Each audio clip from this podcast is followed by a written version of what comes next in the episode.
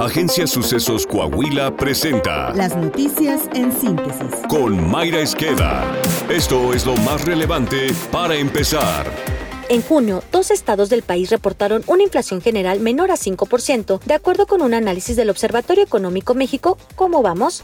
Chihuahua encabezó la lista con una inflación del 4%, le siguieron el Estado de México con 4.1% y Tlaxcala con 4.2%. La Ciudad de México, Nuevo León y Coahuila reportaron una de 4.6%, colocándose como las entidades con menor inflación del país. Sofía Ramírez, directora general de México, ¿Cómo vamos?, señaló que entre los factores que podrían incidir en estos índices positivos está la inversión derivada del efecto del nearshoring y el fortalecimiento de un mercado interno sólido. Por lo tanto, hay una mayor oferta y en consecuencia una menor inflación. Por otro lado, explicó que los estados que tuvieron un mayor índice inflacionario en comparación con el promedio nacional resintieron los efectos del crimen organizado y la recepción de remesas, los cuales también tienen un impacto en el nivel de la inflación. Seguridad. De acuerdo con el registro de homicidios dolosos de la Secretaría de Seguridad y Protección Ciudadana, del 1 de diciembre de 2018 al 11 de julio de 2023, tiempo que lleva la administración de la 4T, las fiscalías estatales y federales han registrado 160.004 homicidios dolosos en México. A lo largo de los 56 meses del sexenio de López Obrador, se mantiene una tendencia al alza en el registro de homicidios pese al discurso oficial. Al comparar este indicador sexenio por sexenio, el de la 4T es el más sangriento en la historia moderna de nuestro país, ya que el de Peña Nieto registró 108.124 asesinatos en seis años. En el mismo lapso, el de Felipe Calderón contabilizó 85.391 y el de Vicente Fox 46.506.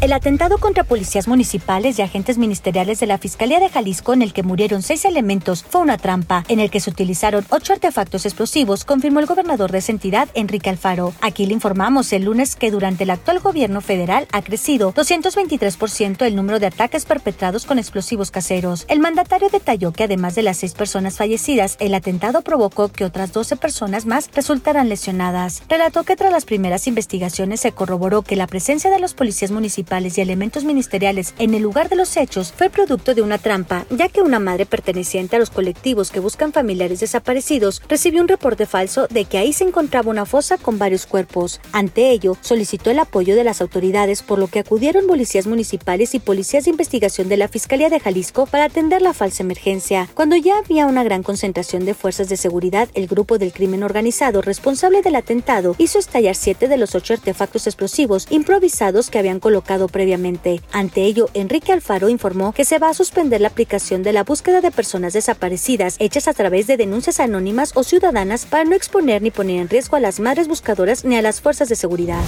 Debido a una serie de hechos violentos cometidos en las inmediaciones del Tribunal Colegiado del 32 Circuito de la ciudad de Colima, la institución federal instauró el home office para sus trabajadores hasta nuevo aviso. Fue a través de una circular que se informó que los magistrados Francisco Padilla Gómez, Luis Enrique Radbuch y Luis Núñez Sandoval instruyeron a quienes asisten a la sede de justicia quedarse en casa. En el documento se señala que la decisión se dio ante la enorme ola de violencia que se vive en esta ciudad y particularmente en áreas cercanas a las instalaciones. De acuerdo con reportes oficiales, entre enero y junio el Estado acumuló 419 homicidios dolosos, mientras que en el 2022 sumaron 868 crímenes de este tipo. De acuerdo con el Observatorio Nacional Ciudadano, Colima, gobernado por la morenista Indira Vizcaíno, fue la entidad con mayor tasa de homicidio doloso. Nacional. Víctor Flores, el camillero del IMSS detenido por la muerte de una niña de 6 años que fue prensada por un elevador en Playa del Carmen, Quintana Roo, ya fue liberado. La Fiscalía General del Estado explicó que se investigan a los responsables de supervisar el funcionamiento de los elevadores del hospital y a la empresa subrogada que se encarga del mantenimiento. Apuntó que dentro del término constitucional se dejó en libertad al camillero por considerar que en los hechos que se investigan hasta este momento no le resulta responsabilidad penal. Política. La Suprema Corte de Justicia de la Nación terminará este jueves su primer periodo de sesiones de 2023, marcado por reveses de alto perfil al gobierno de López Obrador y ataques constantes del presidente al tribunal hacia las y los ministros, principalmente hacia la ministra Norma Piña. También fue el periodo en el que solo dos ministras designadas por López Obrador, Yasmín Esquivel y Loreto Ortiz, mantuvieron una postura prácticamente inalterable de defensa a la 4T, apoyadas en la mayoría de los casos por el expresidente Arturo Saldívar. La Corte cerrará el periodo con la controversia del Instituto Nacional de Acceso a la Información por la omisión del Senado para designar a tres de sus siete comisionados. Internacional. El informe Perspectivas de Empleo 2023 reveló que más de una cuarta parte de los puestos de trabajo en países pertenecientes a la Organización para la Cooperación y el Desarrollo Económicos dependen de las competencias que podrían automatizarse fácilmente en la próxima revolución de la inteligencia artificial, lo que los pone en en franco riesgo. La OCDE es un bloque de 38 miembros que abarca las naciones más ricas, pero también algunas economías emergentes como México y Estonia. Los empleos con mayor riesgo se definieron como aquellos que utilizan más de 25 de las 100 competencias y habilidades que los expertos en inteligencia artificial consideran fácilmente automatizables. Coahuila. El gobernador Miguel Ángel Riquelme Solís acompañó al magistrado Miguel Felipe Meriayub en la ceremonia de entrega de más de 280 titularidades a magistrados distritales, jueces, secretarios y constancias de lista de reserva judicial. Después de casi 10 años de no contar con examen basado en el mérito, en la igualdad de oportunidades y la paridad, se tiene una nueva selección de magistradas y magistrados distritales, juezas y jueces, secretarios y secretarios en las que se garantiza que son los mejores perfiles para ocupar dichos cargos y que están altamente capacitados para desarrollar el nuevo modelo de justicia en la entidad. En este evento, el gobernador del estado agradeció y reconoció a todos quienes integran el Poder Judicial por el trabajo que han hecho en conjunto con su gobierno. A su vez, el presidente del Tribunal Superior de Justicia, Miguel Meria Yub,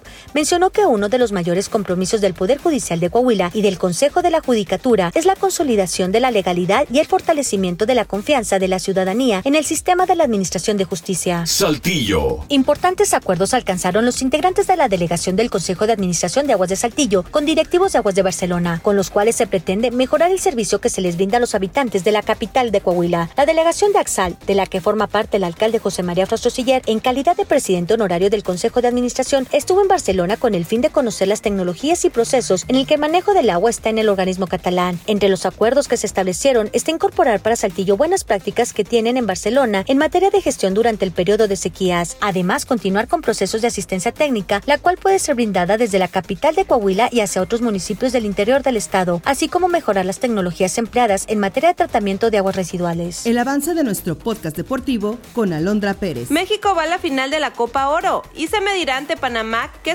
sorprendió al eliminar a Estados Unidos. Astros y Rockies jugarán en la Ciudad de México par de encuentros en 2024 y Carlos Alcaraz sigue sorprendiendo al mundo y avanza a semifinales de Wimbledon. Está usted bien informado. Somos Sucesos Coahuila.